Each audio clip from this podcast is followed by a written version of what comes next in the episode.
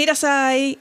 Hoy en la Izakaya serviremos Baiyu de aroma fuerte, porque vamos a hablar de unas protagonistas femeninas muy especiales que aparecen en tres de nuestros cedamas favoritos. Te prometo que la cosa va a estar interesante. Tu sitio te espera, así que sin más dilación, que suene la música. Hey.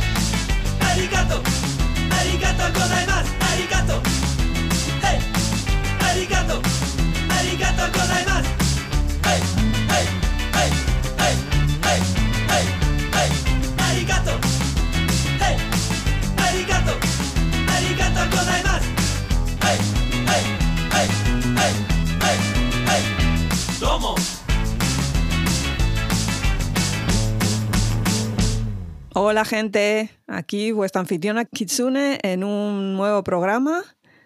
Hoy con mi compañera Mimi Suku. Hola Mimi.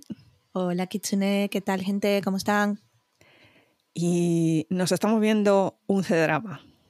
Uf, nos estamos Nos viendo, ese estamos drama, nos estamos viendo- viendo un drama. Un C-drama que además nos está recordando a otros C-dramas fundamentales de nuestra vida. Sí. Voy a, voy a morir en este. Hoy, hoy, hoy, hoy ya voy a morir en este podcast, lo veo. O sea, yo de aquí no duermo porque va a ser 75 capítulos y luego 45 porque no voy a poder vivir sin verlos otra vez.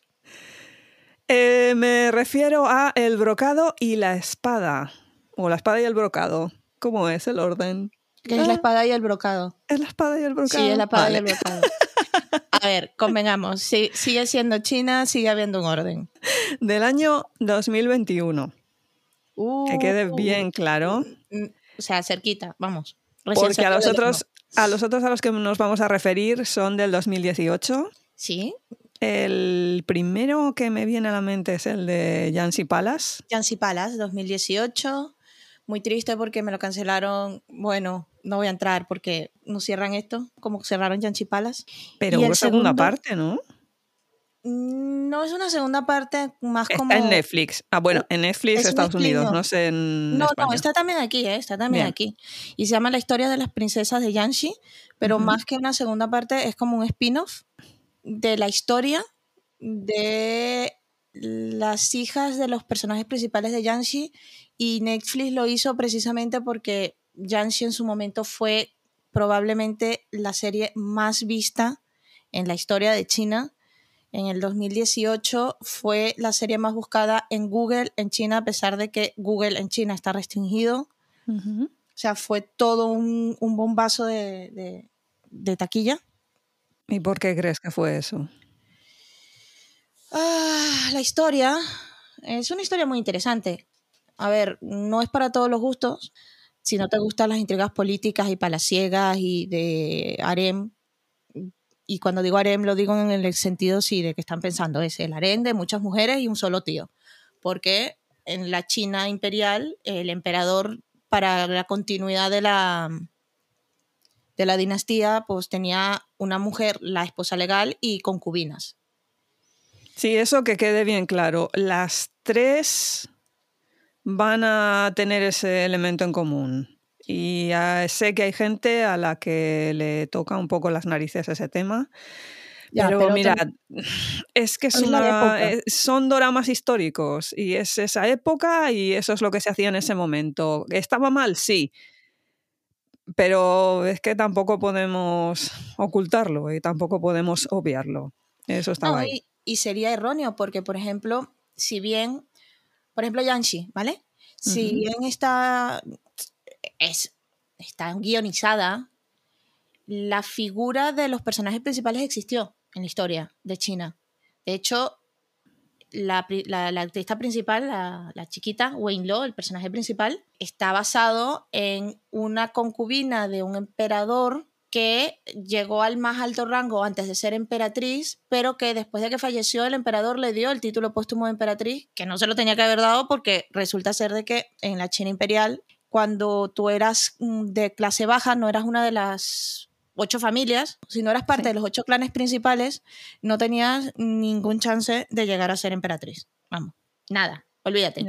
Esta chica no era de un clan, no estaba fuera de la- del régimen de clanes, pero de los bajitos. Y entonces, pues, llega a ser consorte, a ver si me acuerdo, porque esto ya lo vi hace un par de años, consorte imperial noble consorte, que es el equivalente a eh, emperatriz, pero para las que eran primero concubinas, no esposas legales, y después de baja llegada. Pero bueno, que por qué Yanxi creo que fue espectacularmente taquillazo, porque la historia es una buena historia y es una historia que se desarrolla y es larga y respira y te permite conocer y enamorarte de personajes y odiar a personajes. Te da unas vueltas que tú te quedas, uh, o sea, que acaba de pasar, me acaban de dar tres vueltas, no, no entiendo, voy para atrás y Sí, regreso. porque también otro de los elementos comunes en estas tres son todos esos líos dentro de Los maravillosos, del los maravillosos los secretos. complots. Los complots, por Dios, yo vivo para eso. Hay gente que vive para el romance, yo vivo para los complots de los harén. Sí, todas esas maquinaciones para ver quién se deshace de quién y cuál va a ser la favorita ese día y cuál no. Es que a veces agobia un mucho, poco, ¿eh? a veces agobia un poco, eso lo reconozco para, para el espectador actual y si no estás muy metida en lo que es el tema histórico y no solo de las cortes imperiales, sino de casi casi que el día a día de las familias de posibles, las familias medianamente con dinero y bien situadas dentro de la sociedad china, a veces es eh, complicado de entender por qué todas están a degüello. Y cuando digo todas, eh, lo digo con razón, es- todas. es sí, todas. aquí, aquí no hay buenos ni malos, aquí hay intereses. Yo siempre, o sea, yo, yo lo veo así, aquí hay intereses. Lo que pasa es que, a ver, desde mi punto de vista, es que esa era su vida. eh, tenían, que pelear, tenían que pelear por el favor para no caer en desgracia.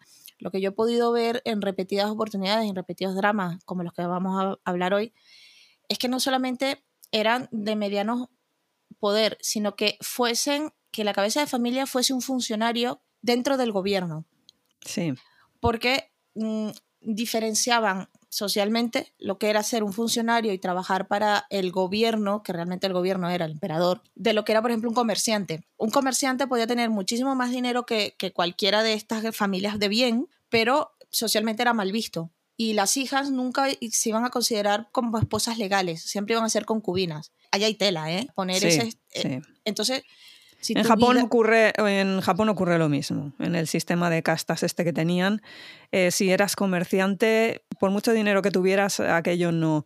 Entonces había veces que lo que hacían era eh, casarlas bien. Y cuando digo bien, que conste, es entre comillas. Y en concubinato. No, eh, no siempre, no siempre. El caso, el caso de los comerciantes también le pasaba a los hombres, ¿eh? Eh, eh, que es curioso esa distinción porque el siguiente, la siguiente serie que refleja eso, bueno, ya es parte de mí, es Minglan, la historia de Oh. Minglan. La historia de Minland, segunda. Es, esa.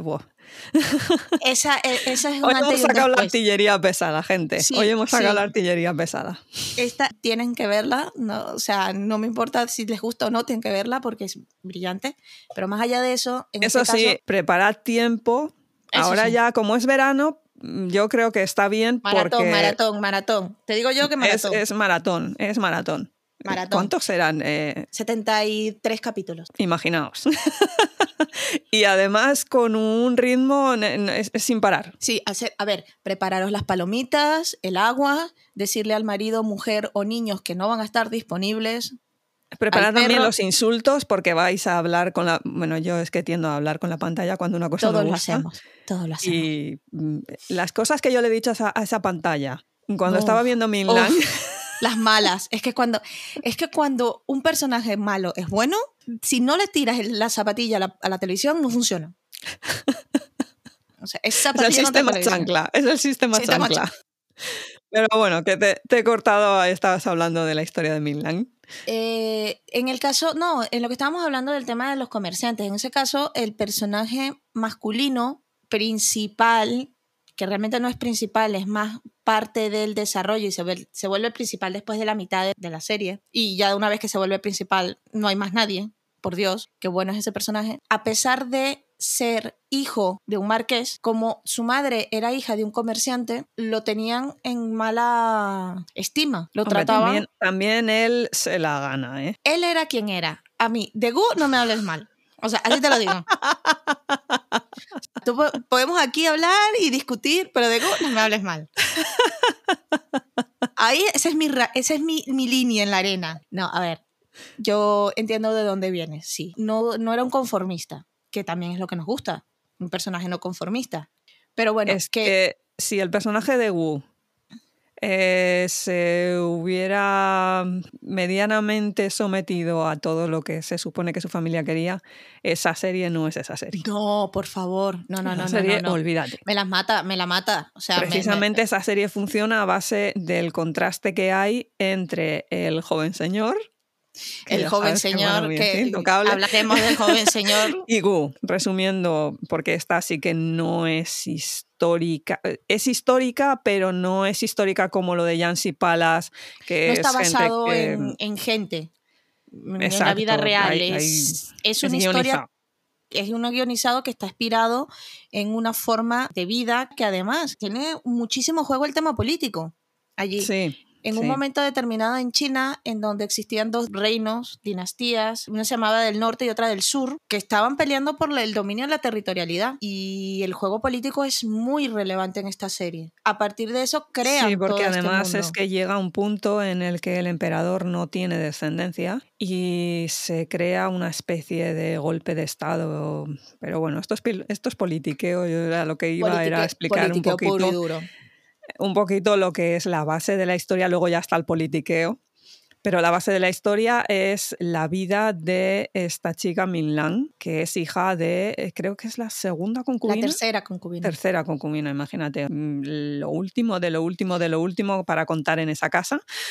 Sí, eh, Y por otro lado, como su vida se va entrelazando con la vida del hijo de este marqués, lo que pasa que un poco venido menos por una serie de actitudes que tiene, que se llama Gu, y el joven señor que creo que era hijo de una duquesa. Hijo del duque, no, ¿O hijo duque? del duque y de Creo que el título era la de ella. ¿eh? princesa. Ah, no, era es que ella era princesa, princesa. vale. Ella era princesa Sí. porque era prima o hermana, ahí ya sí me escapa, Bueno, politiqueo.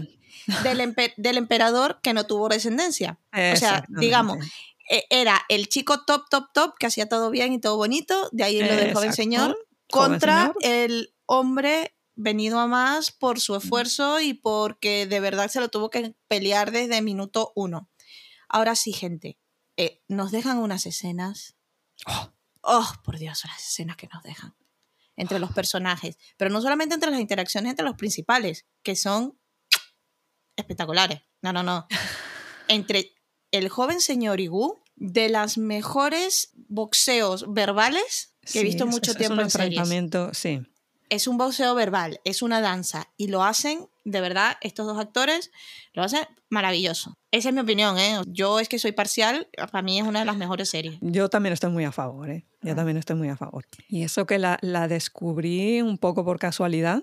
Sí había oído mencionarla muy de paso por las redes sociales, porque claro, es que esto eh, requiere tiempo.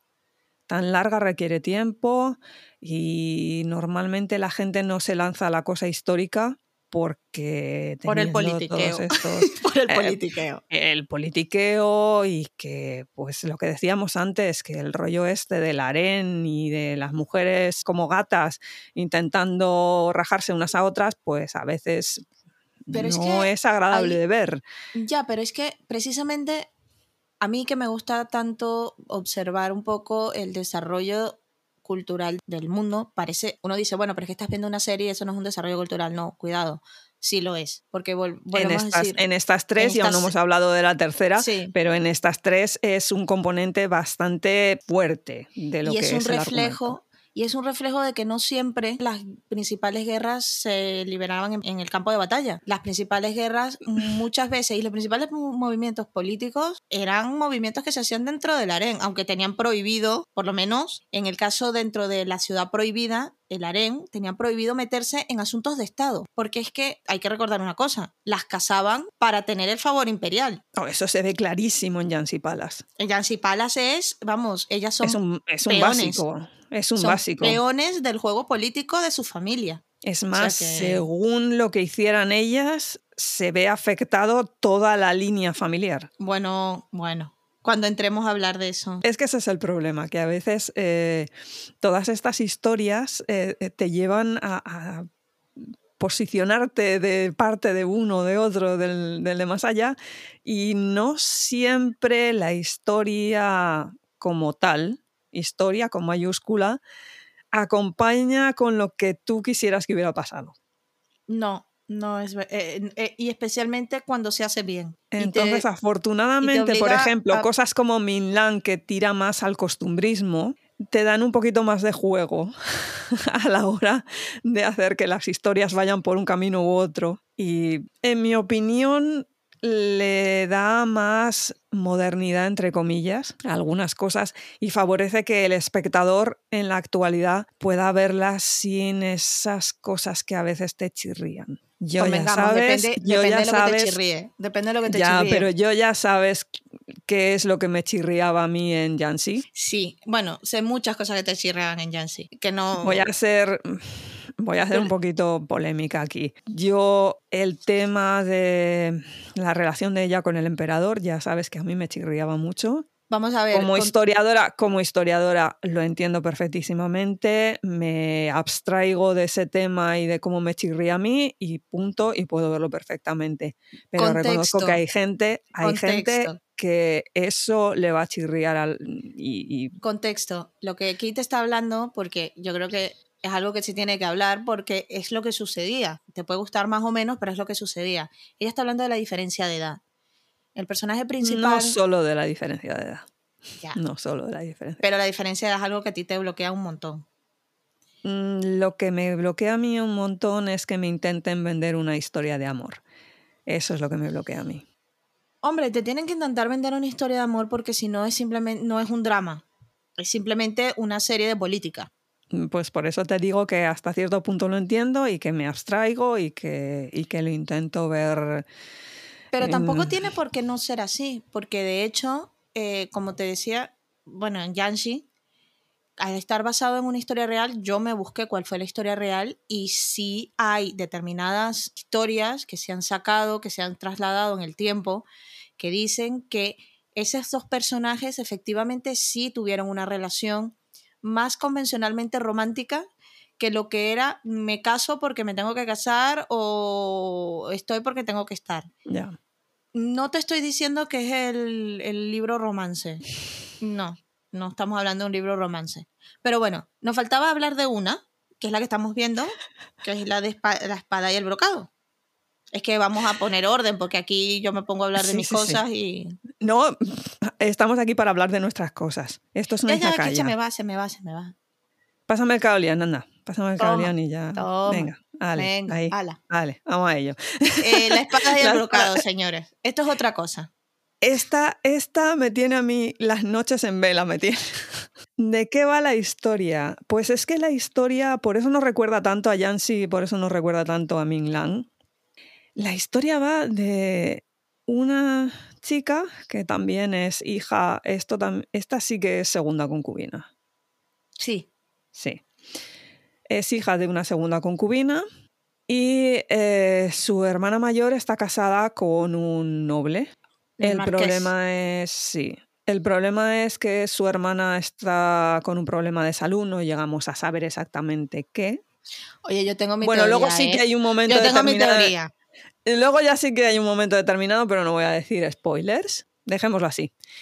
Y entonces lo que quiere es asegurar la vida de, de su hijo, porque también se está oliendo que ahí hay algo extraño con su salud. y quiere asegurar la vida de su blanco y en hijo botella, hija, blanco y en botella. porque dentro de la arena hay otra, otra concubina. Ella es la, la esposa oficial, pero la otra concubina que hay tiene un niño.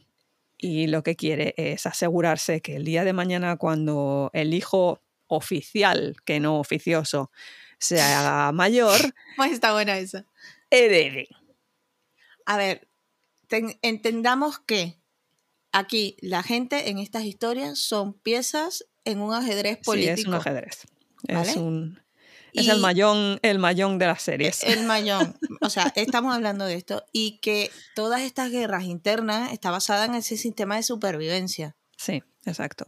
Y quién te respalda y quién no te respalda y qué familia está detrás de tu hijo. Y, y son juegos políticos muy serios porque implicaba una cantidad de dinero y de favores imperiales importantes. Que además es que esto tampoco es cuestión de si la concubina sabe jugar sus piezas mejor o peor. Es que también los niños intervienen en todo este juego porque el niño de la concubina eh, es más espabilado. Como siempre. No nos los iban a, o sea, no nos los iban a poner Es sencillo más el tema. espabilado, cuando el padre aparece, pues el, el niño oficial es así muy timidito mm, y y muchísimo más joven. Es que es muy niño, es muy Es bebé, Es, un- es chiquitín. es Y, y el otro que tiene, pues no sé cuántos años tendrá, ocho, por ahí Siete, andará. ocho, sí. Y eh, tiene más conchas que un peregrino el niño. Pero Entonces, porque, claro, pero porque es el ambiente en el que crece. Vamos a ver, la madre de ese niño. también. La hay- madre de hay- ese niño tiene- para darle de comer aparte. Y aparte que tiene muchísima más libertad que el niño oficial, porque el Sí. niño oficial pues tiene que ser- cumplir Tiene una que serie cumplir de determinadas normas, de cosas eh, que la sociedad china en ese momento le exigía. Y, La bueno, cuestión en ese es momento, hoy en día. Que la mujer oficial, con un pie ya en la, en la tumba, le pide a su madre, oye, mm, vamos a casar a mi marido con una de mis hermanas. Y así cosa que nos también era muy normal en esa época, ¿eh? No, está, Eh, eh, no, no es nada muy extraño. normal, muy normal en China y muy normal en cualquier parte. La tía Tula va precisamente de que se muere la mamá del niño y la tía no casada, soltera, solterona, vaya a cuidar del niño. Pues Y esto. no era la primera vez que al final por venga, voy a ponerme también políticamente incorrecta, por mantener el calorcillo en la cama. La... Eso no es políticamente cor- corre- Esto es súper políticamente incorrecto. Eso, no es eso es una realidad. Vamos a ver. Eh, bueno, vamos, pues vamos a ver. La ¿cuál tía es- solterona terminaba siendo la sustituta de En el cariño del, en el cariño del, en el viudo. en el del viudo. El pobre viudo que pasa sus noches en vela. Así que el- esta, esta otra hermana, viéndoselo ya de venir, No, está montando un tinglado que vale, chapó, ¿eh? ya O sea, lo chapó. programa, dice, bueno, pues para, para que esto ocurra, pues mejor ya lo programo yo. Entonces, la, la que seleccionemos mi mamá y yo sea la, correcta. que la podamos manipular. Y bueno, pues ya os podéis imaginar, y esto no es spoiler porque pasa, no sé en qué capítulo es, pero enseguida la protagonista termina casándose con el marido de la hermana en el capítulo 3. O sea, aquí en no- el momento en que la hermana Eso pasa sí. a la otra vida. eso sí. A ver, no. Hay ritos. No vayamos aquí a decir que esto fue pim pum pam. No, esperó un año. Porque, eh, a ver. a- eh, por lo que yo tengo Se cortan un pelo, lo que- gente, se sí, cortan un se pelo y le Se dicen, cortan un pelo bueno, porque- tú te vas a casar con además- esta, pero esperemos un año. Además, esto lo aprendí en Minlan, ¿eh? A ver, Mm. atención, ¿eh? Esto lo aprendí a raíz de Minlan. Es que Milán es una lección de historia, de sociología. De, es que lo, lo que te he dicho antes, es un, es un drama costumbrista más que histórico. Yo lo que aprendí de Minlan fue que mm, en China, en esa época, la época de las dinastías y de todo este mm, drama, los rituales y las tradiciones funerarias eran extremadamente estrictas. No era que solamente no se podían vestir de ningún color, tenían que ir como con vestidos de blanco y como con una chaquetilla. el blanco es el color del luto luto. en Asia. Ajá, exacto. Y además tienen que ser un tipo de ropa De tela como basta. de lino. Sí, como Era, de era tela basta, no es la seda que nosotros vemos con los brocados y exacto, maravillosos. No, no, no. Es literalmente una batola blanca de tela basta con una chaqueta que a veces parece de yute. No sé si eran así en la vida real, pero Sí, en- sí, sí. te lo lo eran, sí representa lo como de yute. Las mujeres con un- un- unas cosas cubiertas en la cabeza espectaculares. Pero bueno, la cuestión es que el periodo de luto por norma general, lo mínimo que dura es un año. Lo mínimo que dura. Sí, porque pregunta técnica. He leído por ahí que en Corea, si se moría el. Depende de quién se muere. así, eh, sí, todo el país tenía que vestir de blanco. No sé hasta qué punto todo el país, pero eh, familiarmente hablando, depende de quién se muere, los años de luto son más o menos. Exacto, vale. Eh, Si son por, lo- por los padres son tres años.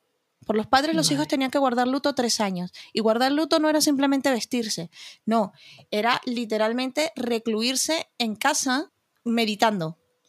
No se te podía Wow. ver socialmente. Las mujeres no podían hablar con extraños ni con hombres fuera de la casa. No podían salir del patio, lo que sería el patio interior, ¿sabes?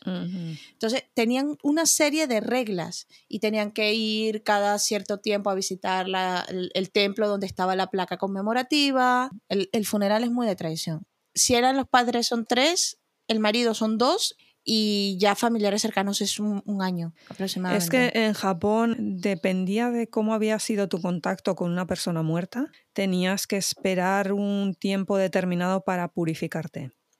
Eso sale en el Genji, Genji Monogatari, el clásico de los clásicos. Genji eh, está con una muchacha que se le muere allí mismo y tiene que salir por piernas del Palacio Imperial porque ha estado en contacto con una persona muerta. Lo que pasa es que la gente no tiene que enterarse de que ha estado con esa muerta porque está casada. Es una señora casada. Uh, vamos, por favor, a ver. El de- Genji espera, va muy de anoto, eso. anoto, espera, espera, espera. Eh, ¿Cómo? Es que esto, esto, vamos, esto, esto tiene Es pinta que de ser el telenovela que Genji- te mueres. El Genji va muy de eso, va muy de eso. Es- Hikaru Genji es muy guapo y se las lleva todas de calle y, Y se llevó de calle a la muerta. Anda. y se lleva de calle a una eh, que la muerta aún encima se muere por otra que le echa una maldición. Bueno, Bueno, bueno, no, a ver, ese- es un fuera. Cuando, te- cuando terminemos nuestra pequeña reunión, me vas. O sea, por favor, pásame. Sí, otro día te cuento yo. Pásame- otro día te cuento yo los, Eh. los entresijos del Genji que, que entre poema y poema, Uh. entre poema y poema, que va poema, vuelve poema, hay, hay tema ahí. Bueno. La cuestión es que entonces él tiene que salir por piernas del Palacio Imperial, precisamente por eso, porque está impuro Mm. y no me acuerdo, creo que tal vez es un año, es que puf, Genji, ¿quién lo, quién lo aguanta? Eh, creo que es un año que él tiene que pasar aislado y lamentablemente durante ese año es cuando conoce a la protagonista. Bueno, no, no, No hay amor, no hay amor. No, hay amor. no, precisamente él lo que decide es que va a criar a esa niña para que sea su amante perfecta. Pero, eh, de verdad, el Genji, no. El Genji, por Dios. favor, l- o- obviémoslo. Vo- Volvamos a, al volvamos- brocado y a estas cositas vamos a ¿no? volver son al brocado más light, más light, Bueno. más light y, y todas unas perras y todas a, a de huello todas. Tenemos estas tres. va- re- retomemos, se nos está yendo, se nos está yendo el Volvamos, alcohol, volvamos ¿eh? a China, volvamos a volvamos China. a China. China, nos situamos, eh, pre- vestidos preciosos, todos bordados, porque todas Ya pasa bordan. un año, ya pasa un año, la chica Ya se pasa casa. La chica se casa, con el cuñado. No, espera, sí, con el cuñado. Cuñado. Sí, con el cuñado. O sea, con el cuñado. Aquí vamos. Esto, esto da para muchos chistes. No me he dado yo cuenta que esto da para muchos chistes. Sí. Mucho. Mucho. Bueno, pues, se casa con el cuñado y entonces su sobrino pasa a ser su hijo. Porque esta es otra. Cuando te convertías en la esposa legal, eras la madre de todos los hijos del harén, con independencia de si los hubieses parido o no. Básicamente, eh, los hijos estaban obligados a llamar madre a la esposa del padre, a la, a la esposa legal, y a su madre biológica le decían, creo que era pequeña madre, o Sí, tenía un, así, sí. te- tenía un Mm. nombre específico. No se le permitía Mm. reconocérselas como madre, que de hecho los criaban. La esposa legal no criaba a los hijos, eran las concubinas, por esos juegos de poder. Pero legalmente quien era la madre de esos hijos era, era la, la esposa legal. Empezamos bien el tinglao. Sí, porque en Minglan, Gu a su madrastra le dice madre, que es un follón, porque dices, bueno, pero esta es su madre, ¿esta quién es? Ya después... porque sí, en, las, en la serie eh, sale el personaje de Gu conoce a la protagonista Min Lang cuando son pequeños. Y hay un momento determinado en que eh, están de visita en, en la casa de Min Lang porque están durante una boda, esto es el inicio de la serie. Él le ayuda con unas cosas y cuando regresa a su casa le va a buscar la madre, Vamos pero es la madrastra. Madrastra. Y él le dice madre y entonces es un follón porque dices, bueno, esta es su madre tal. Y no, la, la madre biológica de él está muerta. Efectivamente. Que eso Y- será otra trama mm, que habrá que seguir porque... Esto es de, en serio, sentaros con calmita porque Todas, hay muchos tres. líos, ¿eh? Sí, pero- Las tres. No solamente porque ya sean unas perras que vayan a de huello, con- Que lo son, que lo que son. lo son en y todas. los amas, las y los amas, y los amas. Eh, pero De manera desigual, pero... Sí, pero, pero también es el, eh, el hecho de que hay diferentes... mm, Vamos a ver, no es una historia lineal. Mm. Es una historia que te lleva por muchos viajes, viajes de muchos personajes. Todas, ¿eh? en las tres. Esto es algo que a mí me encanta de este tipo de series, que cuando están bien hechas, empiezan como a expandir tentáculos y ya luego, a pesar de que tú tienes un- una línea principal que generalmente es la romántica, todo o eso- medianamente o romántica. me- bueno, o medianamente romántica. ¿qué No esperéis unos besos de estos No, así. vamos a ver, esto no es slow burn, se lo decía el otro día a No. Kitsune. Esto es el pretender cocinar un T-bone steak en Siberia con el sol. O sea, tú pones el T-bone steak en, la, en el hielo, esperar que el sol que da en Siberia queme esa carne. Eso es este, estas historias. Estamos hablando de nivel, nos cruzamos por un pasillo de la ciudad prohibida y ella saca el abanico y, eh, y eso fue todo. Pero esa era una Y- manera de y- comunicación. Y vamos, lo que pasa que de fondo hay ahí un simbolismo que no Es que el- veas. la, la gente tiene que entender una cosa. Tiene que ver estas series y em, en diferentes niveles, que es lo que tú siempre dices, ¿no? Ujú, Kitsune siempre sí, dice que hay series que hay que verlas en diferentes niveles. Estas tres series que estamos hablando, que son maravillosas, de verdad, fuera de todos los juegos y las risas que nos podemos echar, Ujú. tienen subniveles. Y el nivel simbolismo, por ejemplo, en Yanshi, es necesario que estés pendiente. ¿Sabes? O sea, no es algo que lo puedas dejar, porque si no pierdes. No entiendes cosas. Porque no podían expresarse porque las mujeres del emperador tenían prohibido y por eso nunca salían de lo que era la ciudad prohibida. Que, vamos a ver, ah, yo, yo no sirvo para ser mujer de harén. ¿Qué quieres que te diga? A mí me dicen que yo no puedo salir, toma por culo. Bueno, ya sabes que en Yancy tienes a la concubina esta que está todo el día ópera china para arriba, ópera china para abajo. ¿Y cómo terminó la pobre? Ah, bueno, eso es otra cosa. Bueno, Pero porque era mala. no era mala. Era mala. No, vamos a, vamos a tener esta discusión en este momento porque, o sea, no, no era mala. Esa es, esa es la maravilla. Vamos a ver. Sí, ese es el, el otro nivel al que hay que leer estas cosas. Eh, no, No hay, hay- no hay buenos y malos. Exacto. No hay, no hay absolutos categóricos. No Ahora tenemos decir- dos puntos. La simbología de gestos y de acciones que no siempre conllevan diálogo. Y que muchas veces dicen más. ¿eh? Y la de que no hay buenos y malos. no, no, no hay categorías absolutas, porque aunque en el momento visceralmente, porque yo, yo visceralmente reacciono muy rápido, Con Momento la- chancla. momento chancla total, eh, aunque visceralmente eso, eh, reaccionas, realmente después te das cuenta de que no, no es blanco y negro, es grises y matices de grises y matices de grises muy, muy difíciles. A mí me encanta este tipo de series porque me retan moralmente. Es que es un cambio tan fuerte a lo que es el modelo occidental.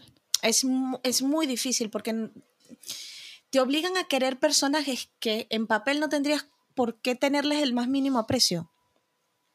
Sí, porque a ver, que yo digo que son todas unas perras y que van todas a de huello, pero si te paras a pensar, primero, eh, es que tenían que ser así, porque... Tenían que no, es, que es, es que es pura supervivencia, 100%. Y además, Hablan de, hablan de deportes extremos, bueno, pues vivir en un harén era deporte extremo. Ah. pero es que además tienen sus historias.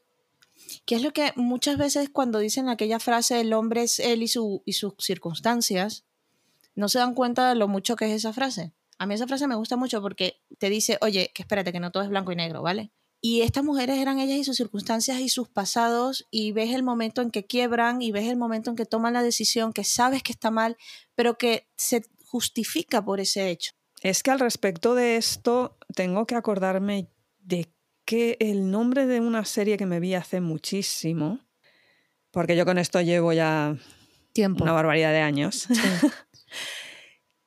que precisamente la protagonista la, se, la casan con un emperador y entra de concubina y el tema es que como ella no tiene ningún interés en camelar al emperador ni nada por el estilo, se le adjudica una vivienda dentro de lo que es la ciudad prohibida, pero una vivienda cutre, no, lo siguiente. A tal nivel que hay momentos determinados en que, bueno, sí tiene, creo que es una criada, dos criadas, por ahí irá la cosa.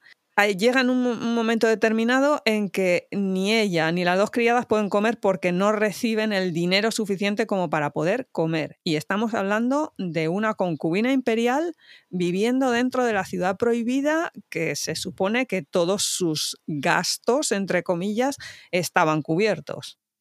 La realidad es que no. ¿Por qué? Pues porque lo que tenías que hacer precisamente y tu trabajo dentro de la ciudad imperial cuando entrabas de concubina era camelarte al emperador. Punto.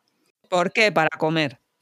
Sí, bueno, porque es que algo, aquí, hago un inciso, es que a raíz de Yancy, pues yo me he metido un poco a estudiar cómo funcionaba todo este tema, ¿no? Según fuese tu posición dentro del harén, así era tu proporción de la paga que recibías. Quien más recibía era la emperatriz, seguida de lo que llamaban la primera consorte o la noble consorte. Luego estaban, podían haber hasta, creo que eran hasta cuatro, cinco, seis noble consortes. Y luego en el rango de abajo estaban las consortes, las primeras asistentes, pero cuando digo asistentes es porque le decían así a las asistentes del emperador. El emperador elegía con quién pasaba la noche, para hablar en plata y que nos entendamos. Sí, porque todos los días a la hora de la cena le venía un eunuco con una bandejita con los nombres. De las mujeres que habían puesto su placa para que el emperador las visitara esa noche.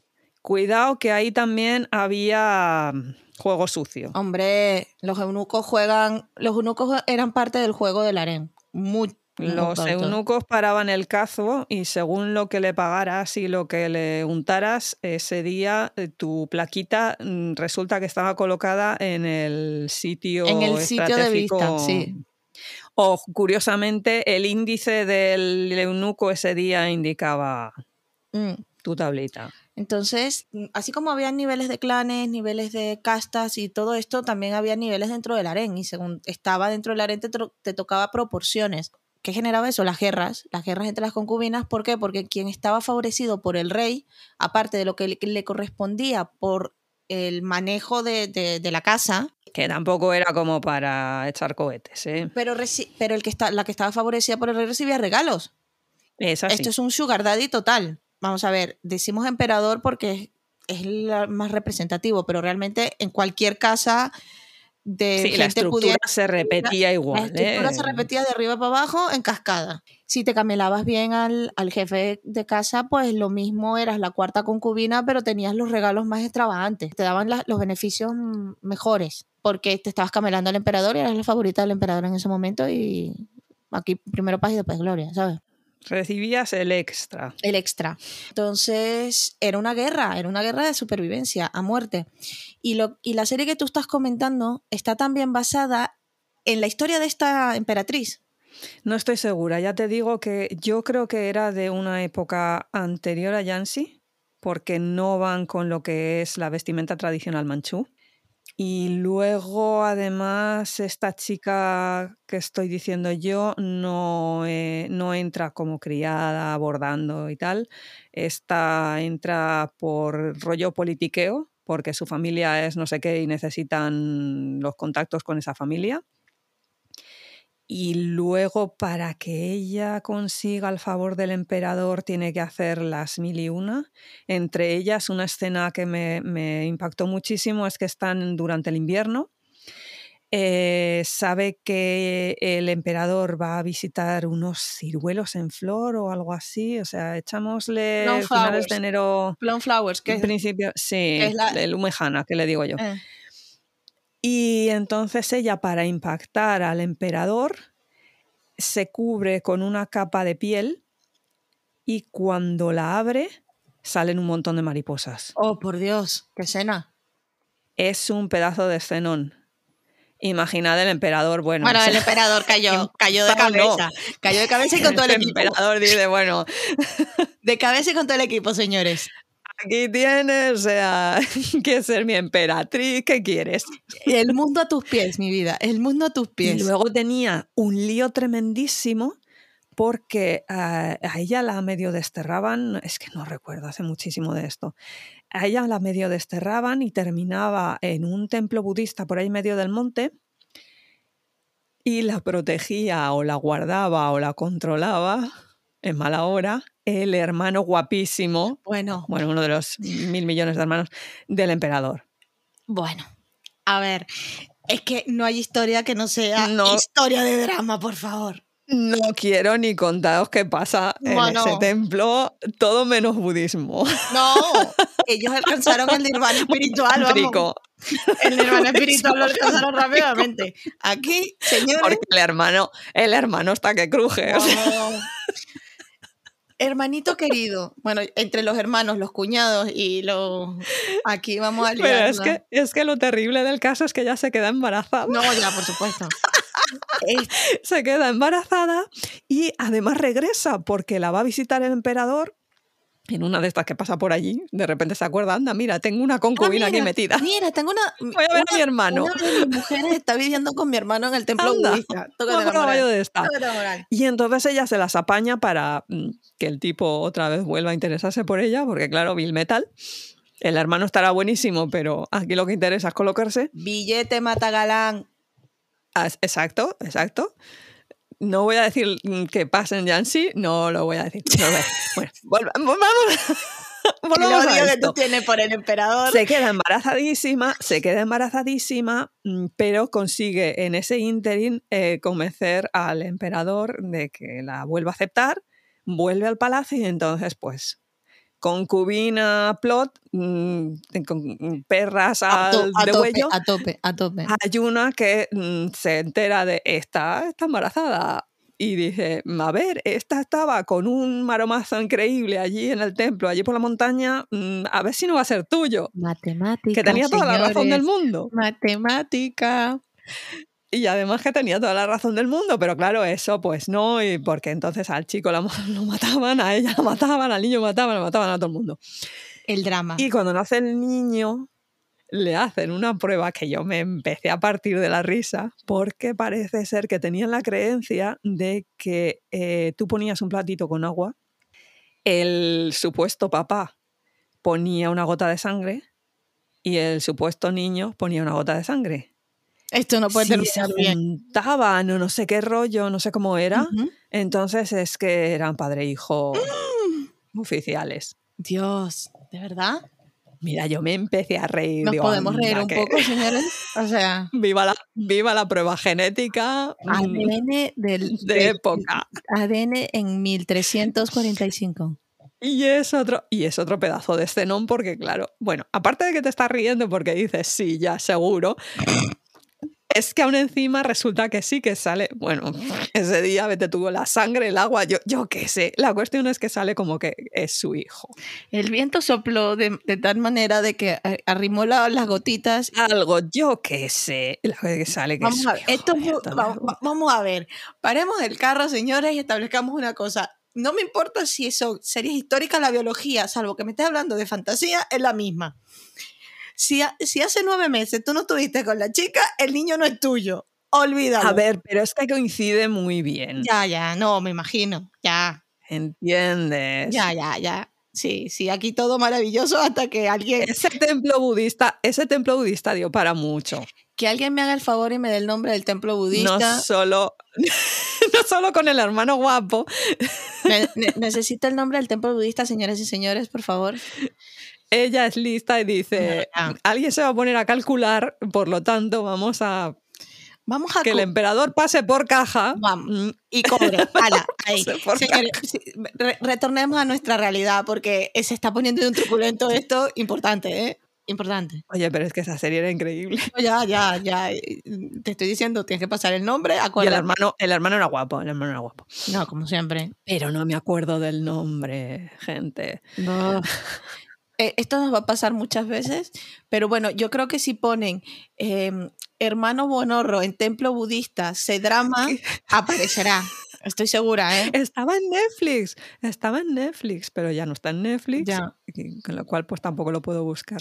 Bueno, pero Si alguien sabe a qué me estoy refiriendo o Díganlo. alguien la ha visto, díganoslo, yo por favor. la vida que me digan el yo nombre, necesito. por favor, Yo lo necesito. por favor. Yo necesito la escena Además es que era la primera parte, era la primera parte, no, no acababa. Y la segunda parte no estaba puesta. El- o sea, que además dejaron Porque el cliffhanger. dejaron el cliffhanger. Esta era larga, larga, la- bueno, gira, a ver, una vez que ya se descubría y tal, y, y el hermano guapísimo se iba a la guerra, ¿no?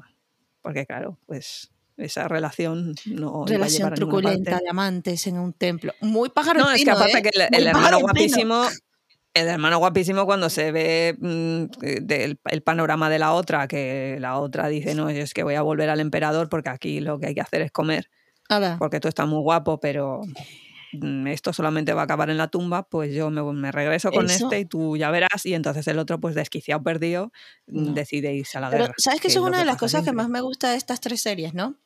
El, el desarrollo de los personajes femeninos. No son el típico personaje que tiene que venir a salvarlo, que sí se da en las situaciones, porque si no, no seríamos nosotros. Nosotros digo románticos empedernidos. Pero los personajes femeninos en estas tres series que hemos hablado tienden a intentar buscarse la manera de no solamente sobrevivir, sino ser inteligentes sobreviviendo. Cometen errores, obviamente, y meten la pata espantosamente.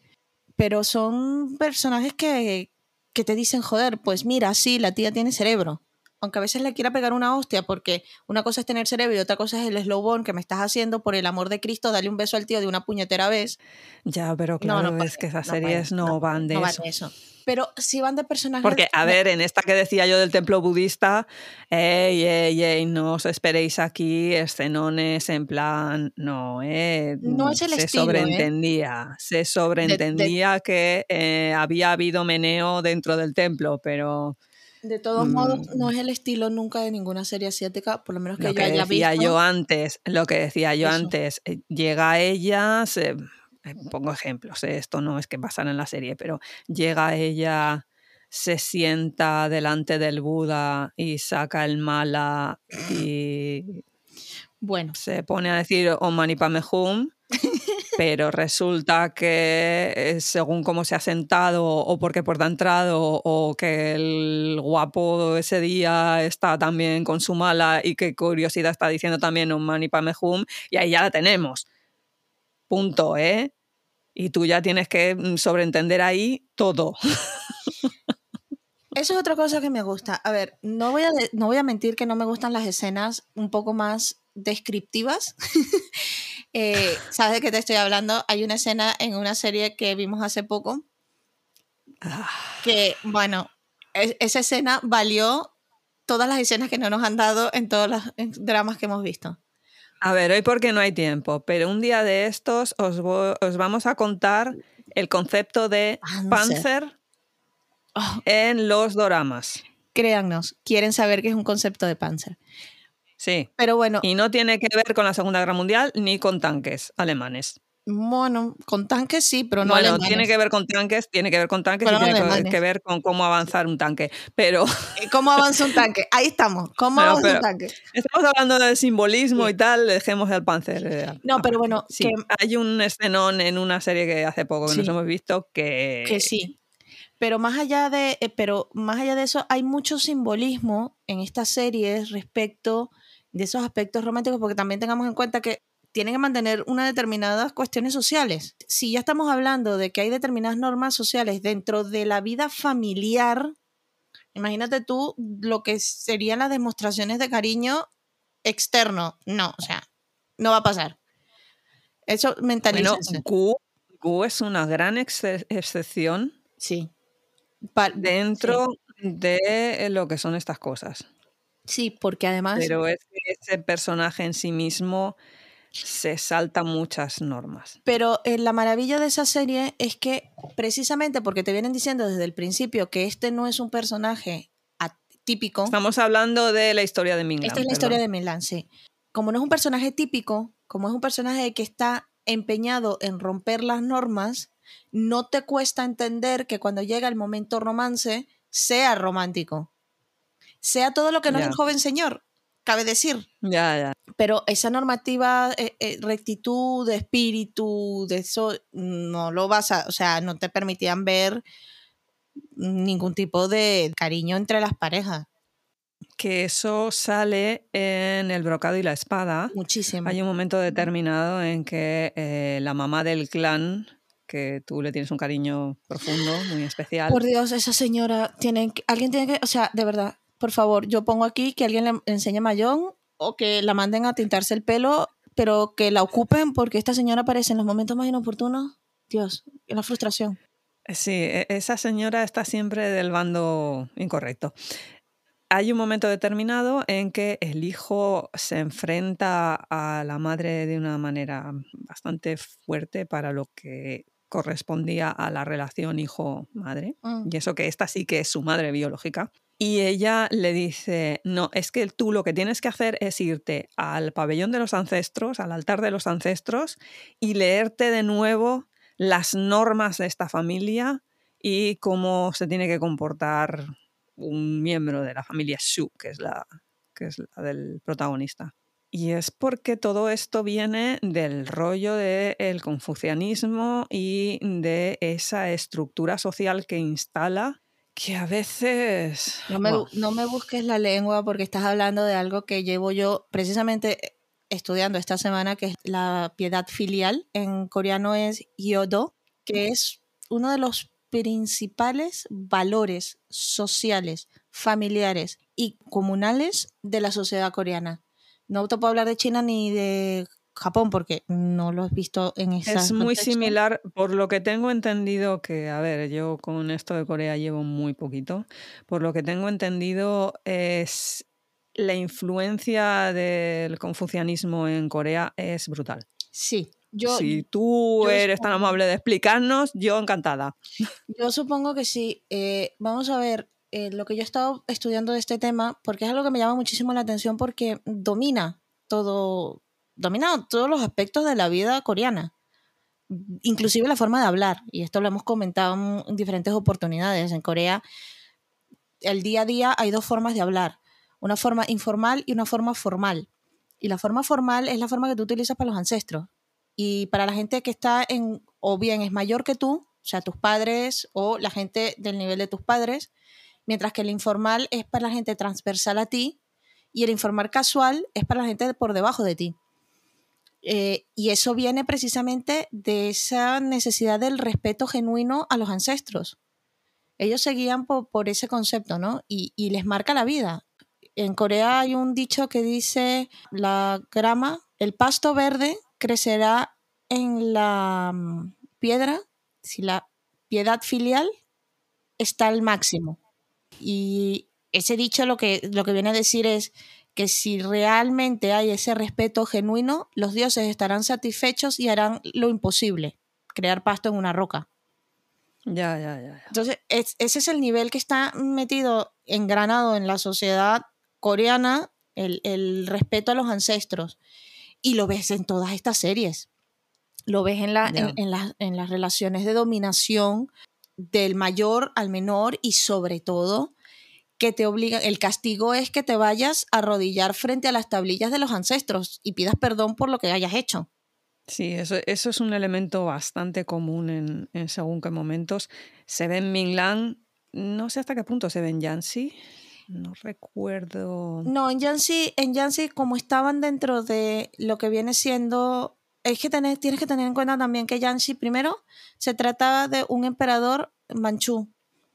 Sí, que tienen otro, tienen- otro sistema. Tienen otro sistema.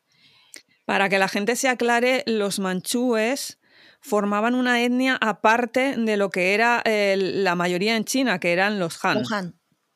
Que siguen siendo Tienen los sus Han. propias cos- eh, que siguen siendo Han, pero tienen sus propias costumbres, tienen su propio rollo. Por eso eh, la forma de vestir y la forma de peinarse es tan diferente. Tú te ves eh, doramas chinos de una determinada época y los ves con la melena al viento y esas coñas y el moñito este y tal, y están todos guapísimos. Todos guapísimos. Ahí, ahí todos guapísimos.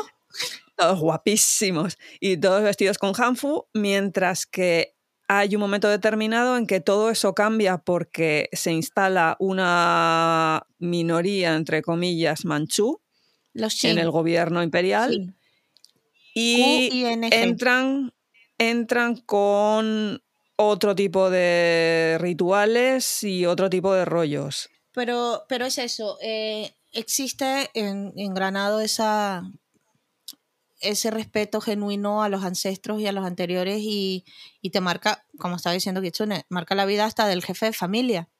Porque en la espada y el brocado, esa escena que ella está contando, se produce con el que técnicamente es el jefe de familia. Exacto, sí. Y es la madre diciéndole, oye tú, que ándate a orar un ratito frente a las plaquitas de los ancestros en el templo o lo que viene siendo, no estás cumpliendo con tu deber. Es una obligación. Y además es una obsesión de esta gente el que todas las tablillas de la familia estén en ese altar.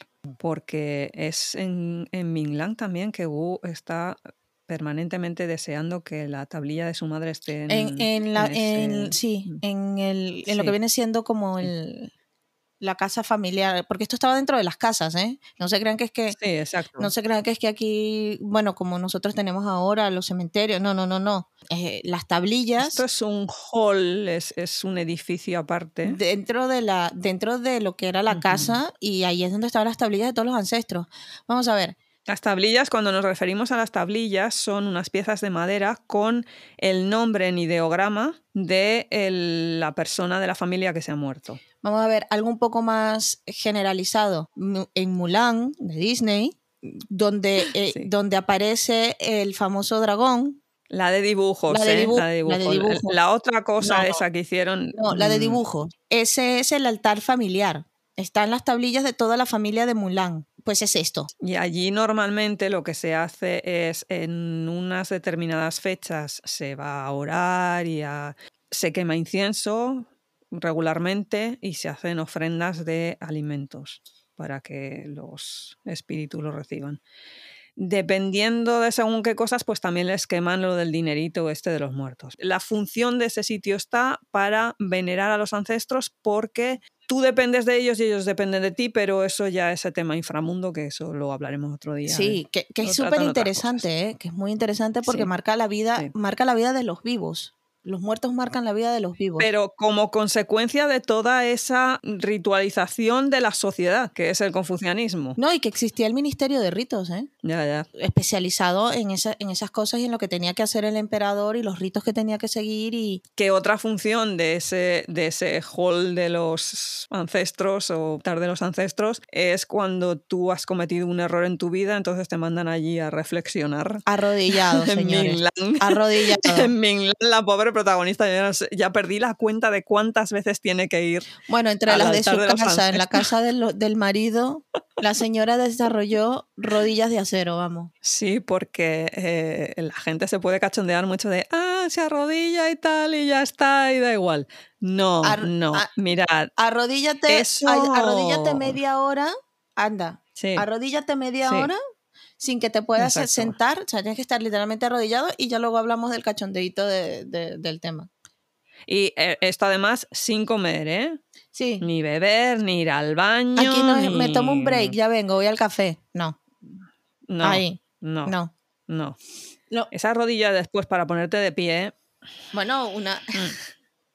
una de las mejores escenas en Yanxi es cuando el emperador está teniendo una de las 25 millones de peleas que tiene con la, con la principal y se entera de que una de sus concubinas, una de sus favoritas además, ha, ha obligado a esta, que en ese momento él está haciéndose el duro, la ha obligado a estar eh, arrodillada creo que eran por más de seis horas. Ah, sí, es cierto, es cierto, porque se cruzan en, Se- un, en un pasillo. se cruzan en un pasillo y Le contesta de no sé qué manera y entonces la otra le dice, tú que me has ahora aquí arrodillada. arrodillada hasta que se te baje el sol o, vamos, un montón de tiempo. Sí, 24 horas, no sé, Eh. una barbaridad. Una cosa muy... Y claro, después de eso, la, En un pasillo no cubierto ni nada, o sea, como No, una no, calle. vamos, en una calle. Estamos hablando de una calle. La escena te la plantean que el emperador se empera porque el médico imperial está hablando con el eunuco. Todo esto está a propósito montado, ¿eh? O sea, no, no, no os creáis que esto es coincidencias. No, esto está planificado que sucediese así. El médico Los niveles que estábamos hablando antes. los, los diferentes niveles, ¿no? Pero bueno, el médico imperial está hablando con el eunuco, pero están hablando dentro de la oficina del emperador que está sentado muy molesto porque la otra no le contesta ni le responde. Y entonces va y suelta la frase, ¿no? El, el médico dice, me están trabajando mucho, el otro día tuve que ir a donde la consorte Lin, porque en este momento ya era consorte, la consorte Lin se le dañó la pierna y el otro paró típica la oreja, ¿no? ¿Cómo que se les dañó la pierna? Sí, sí, claro, es que estuvo arrodillada no sé cuánto tiempo. Y bueno, el otro pilla un cabreo. Menos mal que en China hay producciones masivas de cosas porque en esa serie, si no rompieron 75 millones de tazas de té, no rompieron ninguna.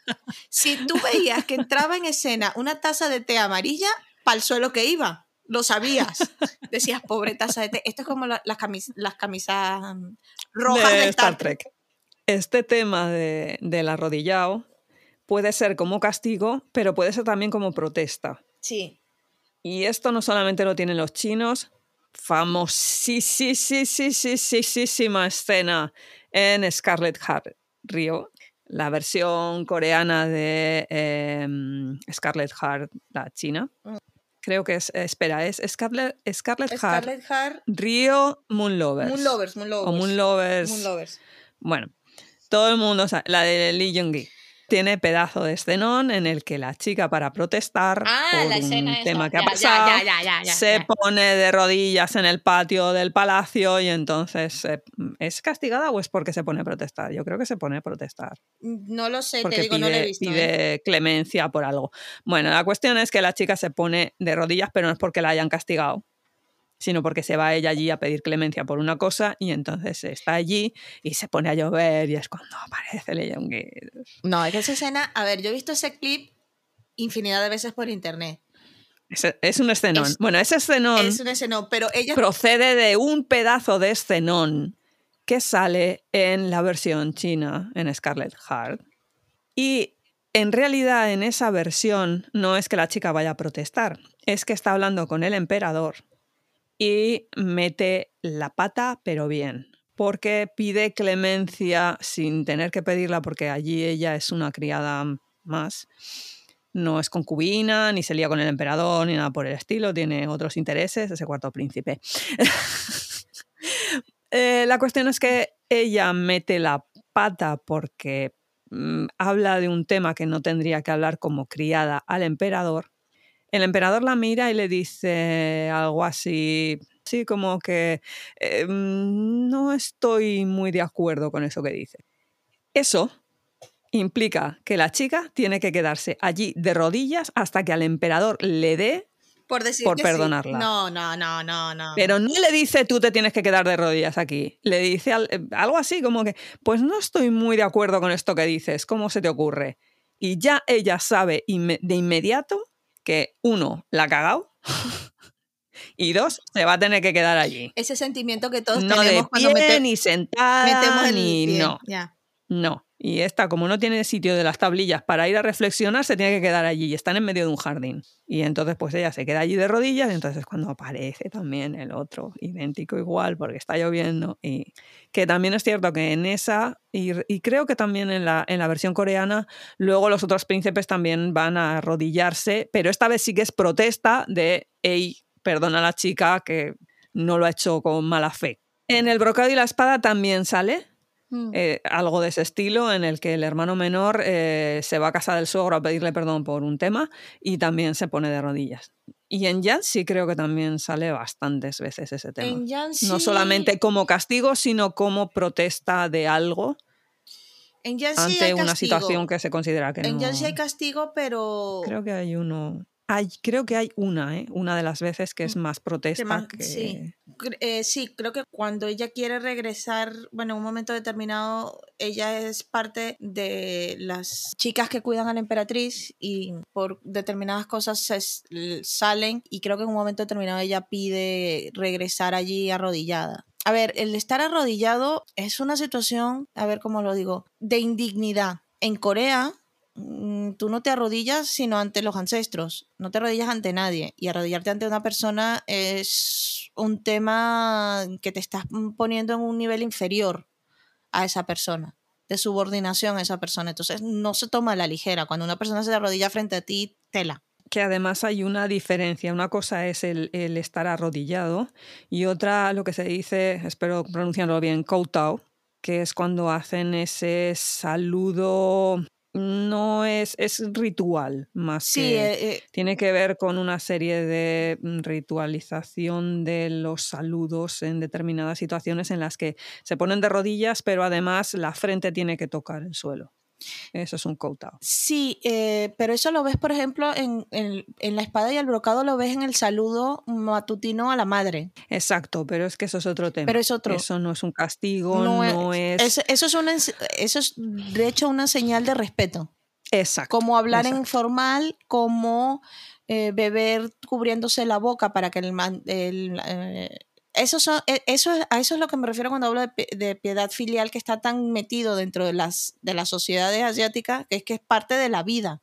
No es algo que es que ya está automáticamente dentro de su existencia. Que eso luego se traduce en, en nuestros días en según qué actitudes que a lo mejor salen en los doramas y dices, pero qué mal le dará a este lo que opine la madre de y tal. Da. No. Da. Sí que hay cierta evolución de estas cosas. Y no, Obviamente, es, tan- hoy en día, no es hoy- la barbaridad que era antes. Obviamente. Primero porque, a ver, en lo que te expones a otras culturas, pues las cosas cambian. Pero mm, yo entiendo que Pero sí que lo llevan lo en el ADN, lo llevan ahí metido. el ADN es, muy difícil. muy difícil de cambiar y no sé hasta qué punto el resto podemos exigirles a ellos que eso lo tienen que cambiar. Yo he estado trabajando una serie de, de cuentos folclóricos coreanos eh, y la verdad es que una de las cosas que se repite una y otra vez es esa piedad filial. Y si tú tienes en cuenta que estos cuentos son una cuestión con la que se transmite de generación en generación determinados valores sociales y morales, cambiarlo va a ser muy difícil, porque es que Es que es eso Es- también, es que, es que el nivel ético es... Aparte de que par- parte de, de una realidad mm, religiosa o incluso chamanística o de costumbres muy diferente a la nuestra, nosotros partimos de una realidad judeocristiana, lo queramos o no. Es que yo no creo nada, que sí que me parece genial, pero tu sociedad y la, donde la construcción social Donde te en la que tú vives Sí. parte de ese puñetero origen, lo quieras o no. Mm. Entonces, exigir que el modelo judeocristiano europeo tenga que ser el correcto para todas las sociedades, cuidado ahí también. Ya, por eso. Pero eso es un tema Eso que eso- se sale un poco sí. de lo que estamos hablando hoy. Lo que estamos hablando Es más el- el- lo que le llaman ahora el colonialismo histórico a la hora de interpretar según qué hechos históricos desde la perspectiva europea. Pero bueno, eso es, eso es otro tema. Sí, aquí estamos hablando de estas series que, que reflejan un determinado punto histórico y una determinada forma de ser la- de ese momento y la dificultad que era ser, y esto lo quiero recalcar, ¿eh? mujer en esa época. Eso es que eso era tremendo. Nosotros vemos esta serie y aunque te quieran hacer creer que son gente, chicas jóvenes, se ven de una cierta edad. La realidad es que en estas épocas eh, casaban a las mujeres alrededor de los 12 años, aproximadamente 12 o 13 años. En ese momento ellos eran separados de su familia y cuando digo separadas es literalmente extraídas, se les permitía mantener algún tipo de contacto, pero tenía que ser el mínimo. Y se les metía a esta nueva familia, a esta nueva dinámica, en donde ya no las trataban como niñas, las trataban como adultas. Vamos a ver, un día estaban jugando muñecas en su casa y al día siguiente están casadas. En el mejor de los casos, con maridos de su misma o próxima edad. En el peor de los casos, estamos hablando de hombres de 40 y 50 años con niñas de 12 años. Y al revés. ¿Vale? Y al revés. Y al revés. Y al revés. Y al revés Te también. encontrabas en muchos casos en que te casaban, que tú tenías 15 y con el que te casaban tenía 10. Para que le cuidaras, para que fueras su niñera prácticamente. Y es ese mundo en donde tienes que aprender a sobrevivir y en donde tienes que aprender las reglas del juego y a jugar.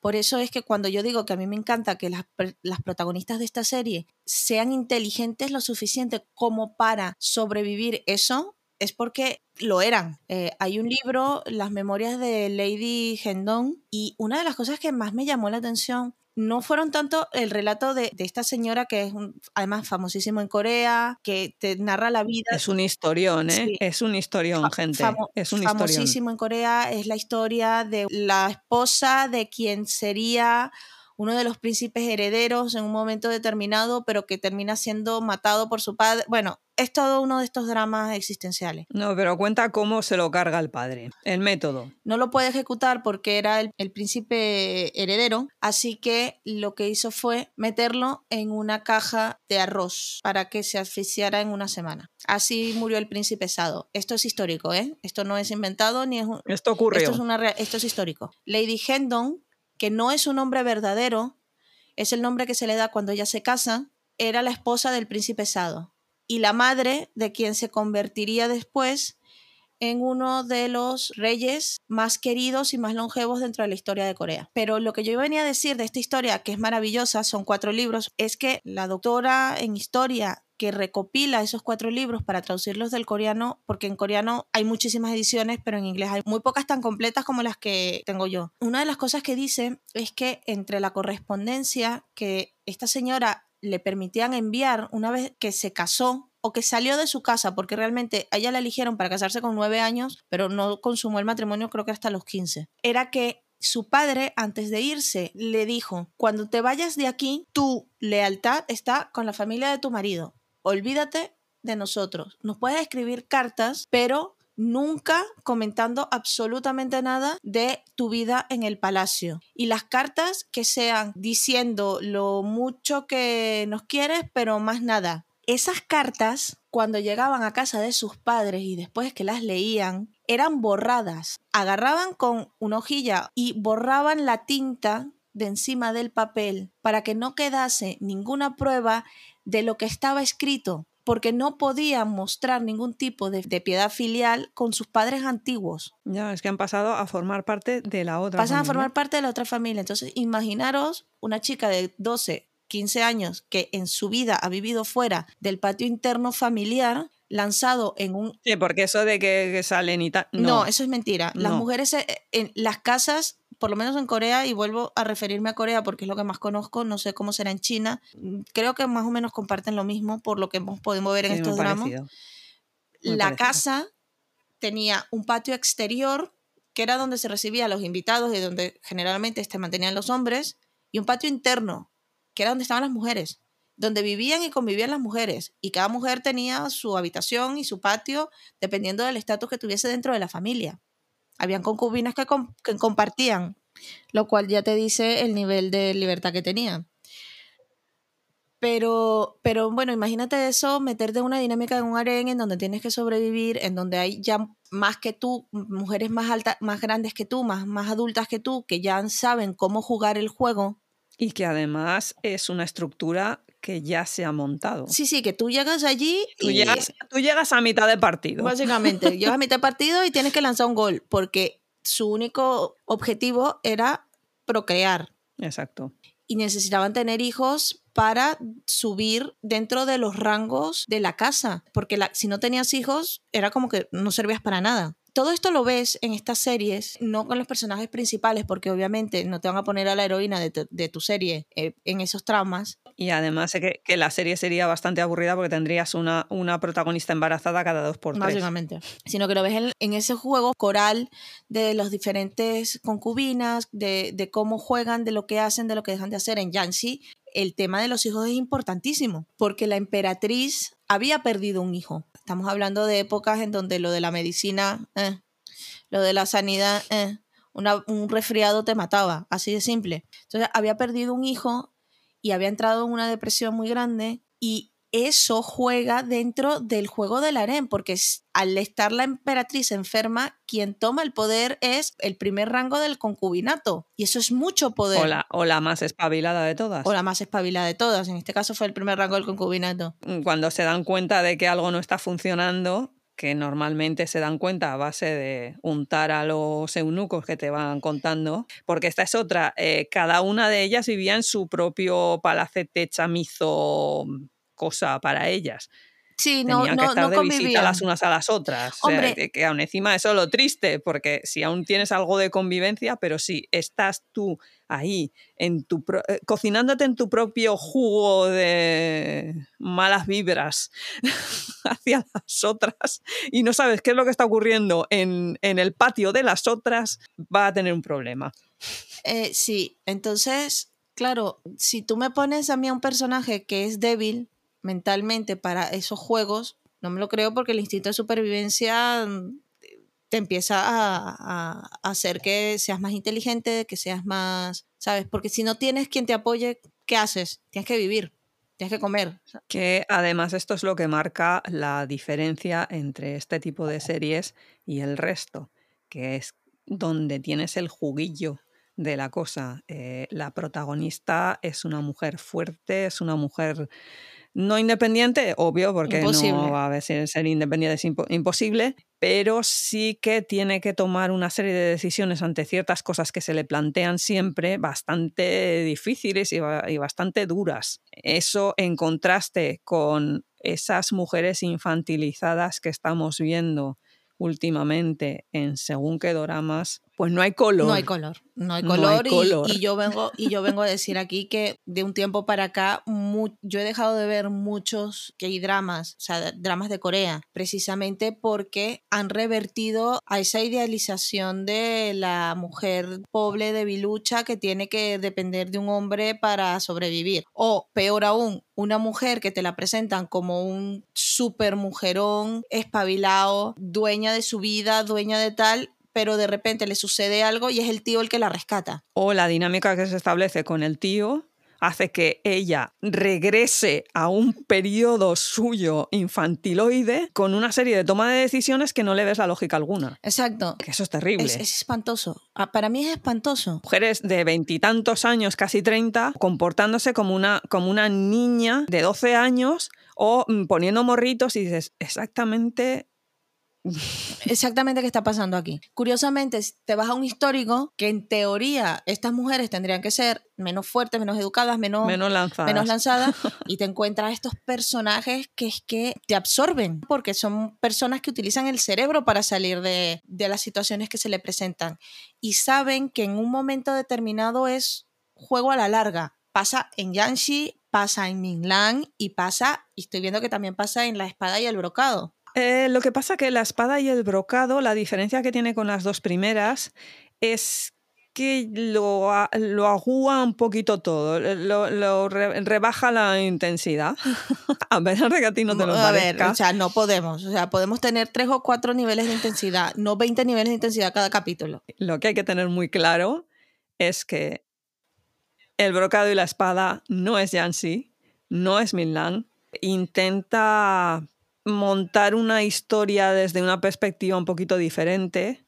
Los personajes no son tan estructurados ni tan montados como en Yancy, por ejemplo, que ya partimos de una base histórica, o en Minlan, que lo que partimos es de un trabajazo increíble de guion y un trabajazo increíble actoral. Bueno. Entonces, eh, no, si ya habéis visto Yancy y habéis visto Minglan y dices, hey, pues como estas chicas están hablando del brocado y la espada, me animo a ver el, el brocado y la espada. Os recomiendo, no es Minglan, no es Yancy. Es un nivel menos costumbrista que Minglan y menos histórico que Yancy.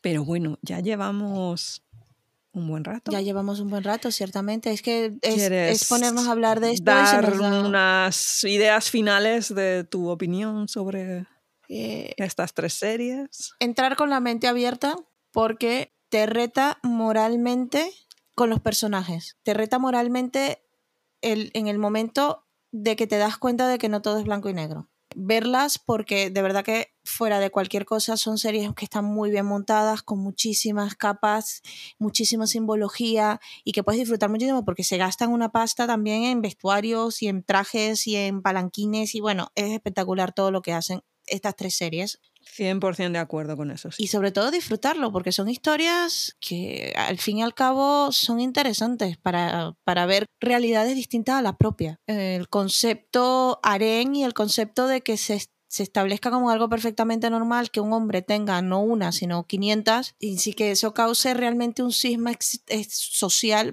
más bien al contrario. Es lo que se espera. A mí me daría un chungo. A mí me Pero daría es que un es lo que se espera.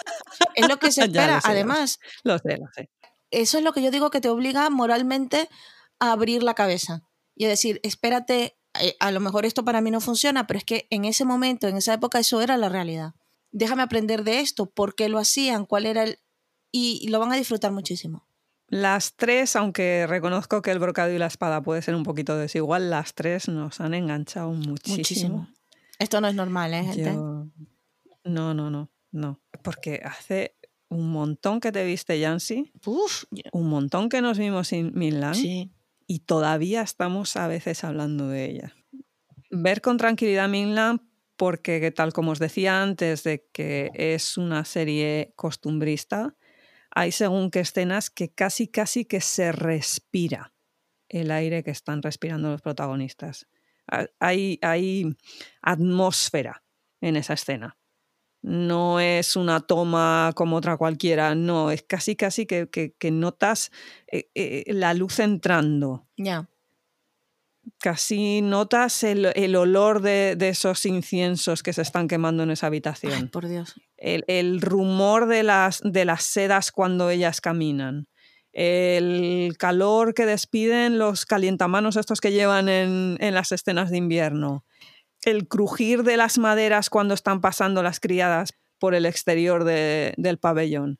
Es, es todo eso mezclado en una fotografía extraordinaria y en una historia que, que te engancha, te engancha y te hace pues invertir toda esa barbaridad de tiempos que necesitas, pero el resultado es extraordinario. Es maravilloso. Hasta aquí hemos llegado con nuestras charlas sobre estos C-dramas tan maravillosos. Espero que os haya gustado. Si ha sido así, sabéis que tenéis un botoncito por ahí que dice seguir. Seguiros, por favor. Dale, dale, dale. Otras formas de encontrarnos. Twitter, por supuesto, historias de una zacaya o arroba izakaya podcast. Instagram, Historias de un Izakayan en Instagram. Que, ay no, que me da mucha vergüenza. O, ay no, que es que yo lo que necesito es consultar una cosa muy concreta. Email, historias de una izakaya, todo juntito, arroba gmail.com. Que no sabéis manejaos con estas cosas de los podcasts, que vuestro móvil es del año de María la Castaña y casi casi que va con pedales y los podcasts no funcionan. Tranquilidad, os vais al canal que tenemos en YouTube, Historias de una Izacaya, mismo nombre, y allí vamos a colgar esto y muchísimo más. Y por ahora, eso es todo, gente. Nos vemos. Bye bye. Hasta luego. Janet.